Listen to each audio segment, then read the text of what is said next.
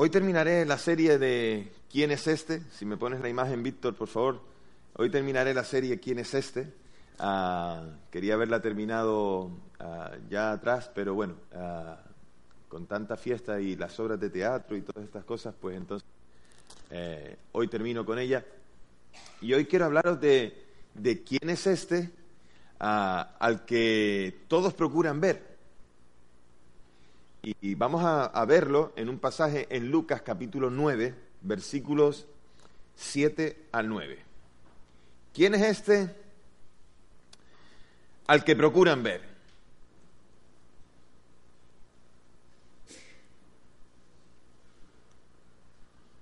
¿Quién es este al que procuran ver? Y leemos el pasaje en Lucas capítulo 9, versículos del 7 al 9. Dice la palabra del Señor. Herodes el tetrarca oyó de todas las cosas que hacía Jesús y estaba perplejo, porque, porque decían algunos, Juan ha, resucitado de los muertos, otros, Elías ha aparecido, y otros, algunos profetas de los antiguos ha resucitado. Y dijo Herodes, a Juan yo le hice decapitar. ¿Quién pues es este de quien oigo tales cosas? Y procuraba verle. Si os fijáis en, todos esos pasajes que hemos leído hasta ahora, casi todos, la mayoría, siempre aparece esa frase de ¿quién es este? A quien nosotros conocemos y es Jesús. Oremos al Señor. Padre, te pedimos que en este tiempo nos des la oportunidad de, de tener claridad, Señor, acerca de quién eres tú y que nos des la oportunidad de tener claridad también en cuanto a tu propósito para nuestras vidas. Ayúdanos a tener oídos atentos y que esta iglesia pueda estar dispuesta a recibir hoy tu palabra y que, Señor, podamos también responder ante ella. En el nombre de Jesús te lo pedimos. Amén y amén. Solo tienes que encender la televisión en algún momento del día y sobre todo cuando ves noticias ah, y verás que, que la gente cuando quiere ver a, cuando alguien es fan de alguien y quiere ver a su ídolo, la cantidad de, cosas que llega a hacer, ¿verdad? Puedes ver a, a, la juventud queriendo ver a su ídolo en un concierto y para poder verle en ese concierto lo que hace es hacer cola para comprar una entrada y a lo mejor estar dos días antes con una tienda de campaña en medio de la calle para poder comprar una entrada o bien cuando los futbolistas llegan a, los eh, hoteles o a los estadios, como la gente se agolpa y hay un montón de circunstancias, algunas pues son ah, circunstancias que llegan al corazón, ¿no? Porque son circunstancias de, bueno, pues de, un niño o, de alguna persona con alguna dificultad, pero después ves mucho fanatismo, mucha gente envuelta en un montón de cosas, y cuando, cuando quieren ver a alguien se lo proponen hasta que lo consiguen, pero también por otro lado puedes ver que aquellos que no consiguieron ver a su ídolo, al final lo que consiguieron era una decepción o, ser defraudados, o que cuando el ídolo pasara cerca de ellos no les hiciera caso. Eso, eso sí que era doloroso, tremendamente doloroso. ¿Y qué acerca de Jesús? ¿Cuántos son los que quieren verle? ¿Cuántos son los que quieren conocer a este del cual se habla? ¿Cuántos quieren acercarse a él? Lo cierto es que hay mucha gente que quiere acercarse a Jesús. Hay mucha gente que quiere verle. Y posiblemente vosotros que estáis en esta tarde aquí, sois de esas personas que queréis ver lo que Dios puede hacer en vuestra vida. ¿Quién es este Jesús? Me encantaría que hoy procuráramos ver a Jesús. Y me encantaría además que el impacto de poder verle produzca acciones dignas de, de ese Señor al que queremos ver. Y nuestras vidas tienen que tener esas acciones que sean que sean dignas. ¿Quién es este al que procuran ver? No lo sé, pero no lo sé en cuanto a ti, quiero decir, pero sí lo sé en cuanto al hombre del cual vamos a hablar en esta tarde, que quería ver a Jesús, y era Herodes. Herodes. Este Herodes es hijo de Herodes el Grande, que nació en el año 20 antes de Cristo y gobernó en la, en la, región conocida como la Tetrarquía, una, región de cuatro, una zona de cuatro regiones, cuatro lugares unidos. En realidad esta era una división política que comprendía desde Galilea hasta Perea, desde el año, y, él gobernó allí, reinó allí desde el año 4 antes de Cristo hasta el año 39 después de Cristo. Cuando el emperador Calígula lo desterró porque este Herodes tenía la ambición de ser rey. En realidad él no era rey, sino que era gobernador de aquella región. Pero anhelaba, como su padre también lo anhelaba, que el emperador lo nombrara rey sobre aquella región. Es de entender que oír de Jesús eh, y, oír de aquel al que llamaban rey de los judíos fuese un deseo de su parte también eh, eh, conocerle, porque él anhelaba ser ese rey de los judíos. Por lo tanto, por tanto porque, porque estaba allí en esa región, la región donde, donde la mayoría de los judíos estaban. ¿Y cómo no querer ver aquel del cual decía la gente es el rey de los judíos? O, su padre, el padre de este, que decía, ah, mm, cuando llegaron aquellos sabios, ¿verdad? Que dijeron, venimos buscando a aquel que, que es el rey de los judíos y venimos para, que, para, para adorarle. Y aquellos sabios vinieron, le contaron esto a Herodes y Herodes les dijo, vale, pues vayan ustedes y búsquenlo y cuando lo encuentren me dicen dónde está para yo también ir a adorarle. Así que, como ya sabéis, lo que Herodes el Grande quería hacer era matar a aquel niño llamado el rey de los judíos, matar a, Jesús, a aquel que estos extranjeros venidos desde Oriente traían su adoración con presentes no poco valiosos, sino muy, muy importantes. Así que la mala, la mala conciencia de este Herodes Antipas, el hijo, tenía sobre su conciencia el asesinato de Juan el Bautista. Tenía sobre su conciencia aquel asesinato impulsado por su mujer, mujer ilegítima, y le hizo pensar que Jesús era Juan, que había regresado de entre los muertos para atormentarlo. Entonces, eh, la cabeza de, Herodes era, eh, estaba pensando de que aquel hombre quería hacerle daño y pensaba acerca de estas cosas. Y Herodes escuchaba lo que la gente decía acerca de Jesús y por supuesto siempre los que lo, escuchaba aquellos que lo veían desde lejos. La gente escuchaba rumores siempre que era difundida todas aquellas cosas, pues no sabían exactamente ni por ellos mismos propiamente lo que oían, sino que lo que oían lo, lo decían, pero no lo habían comprobado por ellos mismos. Había tantos rumores y tanta mezcla de conceptos que la gente le parecía, ah, decía lo que le parecía y escuchaban de aquí, escuchaban de allá, lo unían y luego contaban lo que se les antojaba. Como podéis comprobar, también en aquel tiempo existía Radio Patio. ¿Eh? No, no hizo falta esperar a los portales de los edificios que hoy conocemos, Tampoco hizo falta esperar a las ondas eh, de expansión de, las señales para que, las ondas hercianas, ¿verdad? Para que se, oyera la señal de, la radio. No, no, ya en aquel tiempo existía Radio Patio. La profecía sobre Elías era conocida por el pueblo. Era conocido que vendría alguien eh, antes del Mesías para preparar el camino de aquel. Y muchos vieron que era Juan el Bautista, pero otros no supieron reconocer en Juan el cumplimiento de esa profecía. Otros creían que Jesús era un profeta y decían bien, porque Jesús traía un mensaje de parte del Padre, un mensaje de parte de Dios, y que por eso él tenía autoridad y Jesús la tenía. Pero todo aquello se juntaba a otras muchas cosas, a la superstición, al desconocimiento, que hizo que muchos pensaran que algún profeta de antaño había venido, tal vez otra vez otro Elías, o aquel Elías que había de esperar, y que ahora estaba en Jesús. Muchos reconocieron a Juan, otros no le reconocieron. Así que Radio Patio también estaba en casa del gobernador, en este Herodes, y él también escuchaba este gobernador tetrarca de aquella región, escuchaba todas estas cosas, lo cual nos hace pensar que él tenía algún interés en conocer a Jesús posiblemente motivado por aquello del rey de los judíos, posiblemente por los milagros, después veremos un poco más acerca de esto, pero lo cierto es que había interés en, Herodes que decía, nos dice el texto que acabamos de leer, que dice que él quería verle, quería verle, quería estar en persona delante de Jesús. Y generalmente es la gente la que quiere estar delante del gobernador, pero en este caso es totalmente al revés. Es el gobernador, el rey, el que quiere estar delante de Jesús, delante del Maestro. Así que él haría lo posible por ver a Jesús. A Juan lo había decapitado y ahora tenías curiosidad por saber de este hombre al cual todo el mundo hablaba, que estaba en boca de todo el mundo, de Jesús, querer conocer. quería verle y tratar con él como lo hizo con Juan, porque este Herodes trató con Juan. Y esta fue una de las razones por la cual le puso en prisión, porque trató con él y, y Juan le leyó la cartilla acerca de lo que estaba haciendo. Le dijo que era lo que estaba haciendo.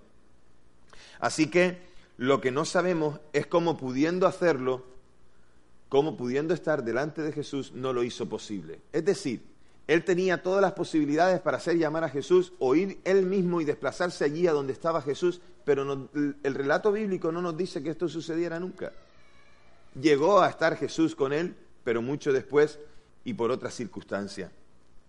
Existen varios paralelos, paralelos varias, varias situaciones que vemos entre Juan el Bautista y Jesús. Y tanto Herodes como Pilato tenían una actitud de respeto hacia Juan y hacia Jesús. También que el odio que Herodías sentía por Juan es también el mismo odio que los fariseos sentían o los líderes religiosos de la época sentían por Jesús. Tanto Herodes como Pilato se dieron también a las presiones que tenían para que el preso fuera llevado hasta la muerte. El último paralelo entre, entre los dos es que la mención acerca de cómo fueron sepultados, porque sus discípulos fueron a buscar el cuerpo de aquel que había fallecido. Herodes finalmente conoció a Jesús. Lo podemos leer en, un en, en, el Lucas 26, 23, versículos del 6 al 11, donde podemos ver que, que, Jesús ya está delante de Herodes porque va a ser crucificado. Pilato le manda allí porque dice, este pertenece a la región del tetrarca eh, Herodes, mejor sea él el que lo juzgue. Sin embargo, Herodes no lo juzgó, sino que lo devolvió a Pilato. Mira, Lucas 23 del 6 al 11 nos dice, entonces Pilato, oyendo decir Galilea, preguntó si el hombre era Galileo, y al saber que era de la jurisdicción de Herodes, le remitió a Herodes, que en aquellos días también estaba en Jerusalén. Herodes, viendo a Jesús, se alegró mucho porque hacía tiempo que deseaba verle, porque había oído muchas cosas acerca de él y esperaba verle hacer alguna señal. Y le hacía muchas preguntas, pero él nada le respondió. Y estaban los principales sacerdotes y los escribas acusándole con gran vehemencia. Entonces Herodes, con sus soldados, le menospreció y escarneció vistiéndole de una ropa espléndida y volvió a enviarle a Pilato. O sea, Herodes quería conocer, ver a Jesús, lo consiguió, era en el momento de su crucifixión, pero hay varias cosas que, aquí me sorprenden de Herodes. Quería ver al Salvador, quería ver a Jesús, le tuvo delante, tuvo esa oportunidad, otros tal vez la hubieran deseado y no lo pudieron, no lo pudieron hacer. Él tuvo eh, la oportunidad de estar delante de Jesús y cometió varias cosas que, a mi modo de entender, son equivocadas, erradas. Por ejemplo, lo que quiso ver de Jesús fue un milagro.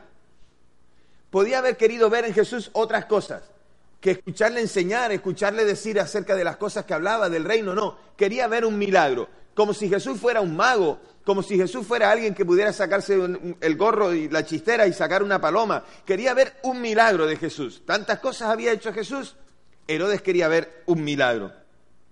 Pero sin embargo, otra de las cosas en las que se equivocó Herodes es en escuchar las mentiras de aquellos que estaban al de Jesús. Escucharon las mentiras y las acusaciones eh, acerca de, de Jesús. Otra de las cosas que hizo Herodes equivocadamente es menospreciar y burlarse de Jesús. Por lo cual, otra vez mostró que no tenía ningún respeto hacia él.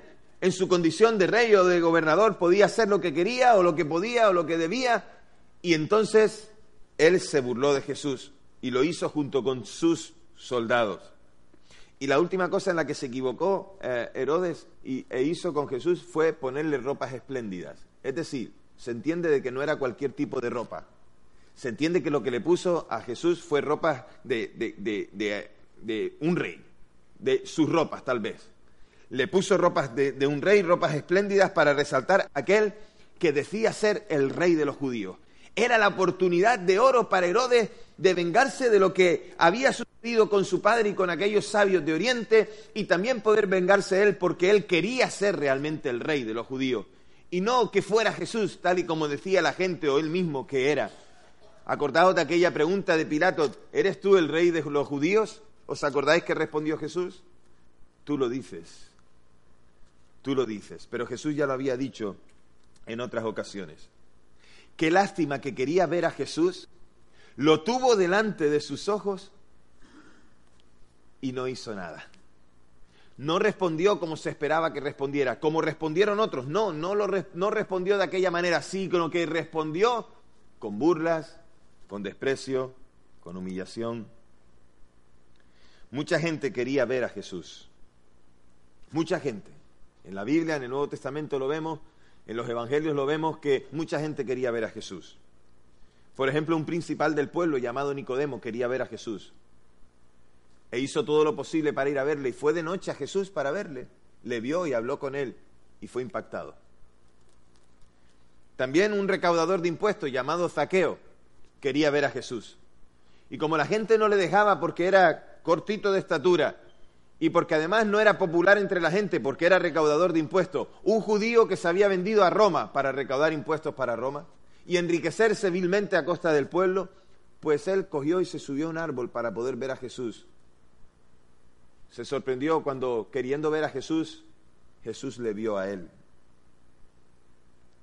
O tal vez aquel mendigo y ciego llamado Bartimeo, que quería ver a Jesús. En realidad quería ver, pero cuando pudo ver, pudo ver al Salvador.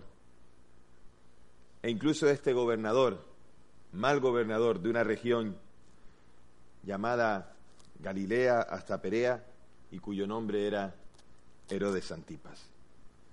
No importa la condición social, no importa cuál es la política que se lleva, no importa cuál es la condición económica de aquellos que quieren ver a Jesús. Si alguien tiene la intención de ver a Jesús, lo puede conseguir. Si alguien desea ver a Jesús, lo puede hacer. Algunos quieren verle y pasan desapercibidos, pero Jesús se fija en ellos para pasar tiempo con ellos hasta tal punto de que su vida sea nueva y hacerles nuevas criaturas. Sea como sea, conoce el corazón y la intención de aquellos que quieren verle que se acercan a Él con el fin de mirarle, tal vez de ver qué es lo que puede ofrecer, o si puede darle algo que pueda hacer, hacerle cambiar. Algunos ni siquiera se acercaron a Él para no molestarle y pensaron que solamente podían tocar su manto y poder ser sanados como aquella mujer que tenía flujo de sangre. Algunos de ellos estaban en amargura, en soledad, en tristeza, tal vez tenían vergüenza por sus pecados y Jesús transformó y cambió sus vidas y los hizo nuevas criaturas. Algunos quieren ser como Él y toman su lugar, su lugar diciendo yo soy Jesús. Y hemos visto y lo vemos a nuestro alrededor, gente que dice yo soy Jesús, ya esta es la segunda venida, gente que ocupa su lugar queriendo ser como Él o queriendo hacer lo que Él hace, pero son hombres que simplemente tratan de usurpar un lugar que no les corresponde la palabra de Dios nos advierte acerca de estos que se levantarán como los Mesías, como aquellos que vendrán en nombre del Señor. Querrán jugar el papel que no tienen. Son suplantadores, son engañadores, porque Jesús solo hay uno. Y como Él, nadie más. Jesús vendrá y vendrá por la iglesia. Y no tendremos ni tiempo de decir si es o no es. Es. Vendrá y los que estemos cerca de Él, con Él iremos a la eternidad. Pero también siguen existiendo aquellos que ven a Jesús de lejos, que solo hablan de rumores, de lo que algunos dicen, solamente tomando por verdad lo que algunos escriben en alguna novela. Hubo un tiempo que la novela... Ah, uy, se me acaba de ir del, La hicieron película, ayudadme. La hicieron película. ¿eh? Ah, gracias. Gracias. Ah, el Código da Vinci. Hay gente que leía el Código da Vinci, sabéis que fue un bestseller que se vendía más, se vendía mucho más que los caramelos en la puerta de un colegio. Eh, lo vendieron a por botones. La gente lo leía y daba por válido lo que estaba ahí. Y no se daban cuenta de que no era un libro válido por cuanto no era un libro histórico ni fiable, sino que solamente era una novela Una novela es un cuento, una ficción, algo que quiere relatar, tal vez con una enseñanza final, pero tal vez solamente con el fin de entretener. Y muchos dieron por válido todas aquellas cosas que ponía el libro del Código da Vinci y, se creyeron todo lo que ahí, lo que ahí había. Son esta gente que solo creen de oídas, que escuchan cualquier cosa y le dan por válido, lo dan por bueno, lo dan por verdadero. Pero no hace falta que lean una novela, escuchan aquí o escuchan allá, aquel dice esto o aquel dice lo otro. Y nuestra sociedad occidental tiene raíces y tiene influencia cristiana de la palabra, de la Biblia. Esta sociedad en la que vivimos conoce quién es Jesús, pero pocos son los que quieren verle. Conocen de oídas muchas cosas acerca del Salvador del mundo, porque preguntarás en cualquier persona en nuestra sociedad y le dirás, ¿sabes que, que estamos celebrando la Navidad? que significa que Jesús nació y que vino a la tierra, que Dios se hizo hombre, y todo el mundo te dirá que sí, que lo sabe. Y si le preguntas en Semana Santa si sabes lo que se celebra en Semana Santa, sí, la crucifixión de Jesús, su pasión, su muerte y su resurrección. Todo el mundo lo sabe, pero nadie quiere acercarse para ver al Señor verdaderamente. Es decir, todo el mundo sigue buscando de oídas, todo el mundo quiere conocer de oídas, pero nadie quiere acercarse para verle. Pocos son los que quieren hacer algo así. Difunden lo que no saben, cuentan lo que no, lo que no entienden anuncian lo que no han experimentado, hablan en tercera persona porque nunca pueden hablar en primera como algo que vivieron ellos mismos, y usan su boca vanamente desde la ofensa y desde la ignorancia. No dejemos que la influencia de Radio Patio sobre Jesús nos distorsione de la realidad. Hay una realidad totalmente diferente. Algunos le buscan, es verdad, para burlarse o para quitárselo de en medio. Otros le quieren ver porque la mala conciencia le puede. Otros limitan a Jesús simplemente a que haga un milagro. Qué triste pensar que, que, Jesús solamente puede venir para esto, para hacernos un milagro. Y cuando pensamos que solamente nos puede hacer un milagro, estamos pudiendo buscar más bien el resultado del milagro que al que hace el milagro. Y hay mucha gente que clama a Dios por un milagro, pero clama a Dios por el resultado, pero no clama por su presencia quieren conocer al que hace los milagros, no, más bien quieren conocer el milagro. Algunos de aquellos hombres religiosos le pidieron a Jesús, danos una señal. Y hoy también vemos gente que dice, yo conoceré y seguiré a Jesús cuando me haga este milagro. He visto como Dios obró muchas veces para muchas personas, pero no siguieron a Jesús porque solo querían el milagro. Solo querían lo que Dios podía hacer y no al que lo hace. Otros aceptan las mentiras que se dicen de Jesús y no van a la fuente que tiene autoridad, a la Biblia, a la palabra. En realidad no son incapaces de enfrentarse a Él por el temor a ser descubiertos en su propia vergüenza, en lo que viven. Otros se burlan de Él porque no hacen lo que ellos le demandan y dicen Dios no existe. Esa fue la situación de Herodes y de muchos hombres hoy. En realidad mucha gente no buscan a Dios, sino que buscan un títere que haga aquello que a los hombres se les antoja. Pero nosotros, la iglesia, somos hijos de Dios. Por eso somos iglesia, porque somos hijos de Dios. Nosotros hemos visto y conocido al que nos amó y nos salvó, al Señor. Entonces hagamos todo lo que está en nuestra mano por verle aún más por estar más en su presencia, por experimentarle, por disfrutar de su compañía. Hagamos aún un poquito más. Dejémonos envolver en sus enseñanzas y sigamos la senda que nos marca en nuestro diario vivir. Queramos ver, que, deseemos ver a Jesús. Ver a Jesús es mucho más que una acción de los ojos. Ver a Jesús debe ser toda una declaración de intenciones. Debe ser buscarle, debe ser amarle, obedecerle, seguirle, servirle. Eso es ver a Jesús. A su vez, ver a Jesús es también una declaración de renuncias. En primer lugar, renunciando al yo, a nosotros mismos, renunciando al pecado, por supuesto, y renunciando a la vida que el mundo ofrece. Eso es lo que la iglesia debe hacer. Por eso ver a Jesús es mucho más que mirar con los ojos. Todos los días pasan por nuestros ojos un montón de cosas que desechamos porque no captan nuestra atención. No son importantes, las vemos y las desechamos. Por eso el poder ver se convierte en una virtud cuando podemos discernir lo que vemos. Y nosotros hemos tenido la bendición como iglesia, como hombres, como mujeres, hemos tenido la virtud de poder conocer al Señor. Hemos tenido el placer de encontrarnos con el Salvador, de poder reconocerle y decir, Señor, ven a mi vida, cámbiame, transfórmame. Así que, si Jesucristo capta nuestra atención, debemos estar preparados para recibir su impacto y actuar en consecuencia. Por eso somos hijos de Dios, porque hemos decidido recibir este reto y llevarlo a cabo, hacer lo que Él nos pide. Y este año que acaba de comenzar, tenemos una nueva oportunidad para ver a Jesús y seguir siendo transformados cada día más para parecernos a Él y ser como Él quiere que seamos. ¿Quién es este al que la gente quiere ver? ¿Al que procuran ver? Es el Señor y Salvador. Nosotros, su iglesia, le hemos conocido. ¿Qué debemos hacer entonces? Debemos seguir conociéndole, viéndole, seguir experimentándole, pudiendo ser más como Él quiere. Y esta es nuestra invitación hoy, la invitación del Señor a nuestra vida. La invitación para qué?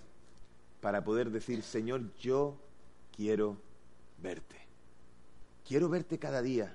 Quiero verte obrando en mí, en mi familia, en mi casa, en mi vecindario, en mi ciudad, en mi iglesia. Señor, quiero verte.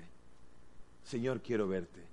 Entonces la cualidad de ese al cual quiere ver, las tienes tú. Tú eres el que puede ver a Jesús. Tú eres el que necesita verle. Y lo único que tienes que hacer es discernir cómo le quieres ver. O dejar que Él simplemente te diga cómo debes verle. Ojalá que esa sea nuestra intención en este año que en este año podamos querer ver a Jesús en nuestras vidas. ¿Oramos? Señor, muchas gracias por dejarnos verte un día, por darnos la oportunidad de acercarnos a ti en, respuesta a tu acercamiento a nosotros. Tú te acercaste a nosotros, Señor, y nos mostraste cuánto nos amaba. Y hoy, Señor, nos das la oportunidad de mostrarte también nosotros cuánto te amamos. Señor, nuestra intención es poder verte más cada día. Nuestra intención es, Señor, poder ver lo que tú quieres hacer en nosotros. Ayúdanos a tener ojos para ver no solamente en, los que tenemos en la cara, sino para discernir espiritualmente lo que tú estás haciendo, Señor. Queremos verte obrando en nosotros, en nuestras vidas, en nuestra iglesia, Señor. Queremos ver esa transformación que tú vas haciendo, porque Señor, es aquí que nosotros no, no nos burlamos más de ti. Tal vez un día lo hicimos, pero ya no nos burlamos más de ti, porque nosotros te creemos, Señor. Creemos lo que tú puedes hacer, porque lo estamos viendo cada día en nosotros, y aún queremos ver más de ti. Señor, te lo suplicamos en el nombre de Jesús. Amén.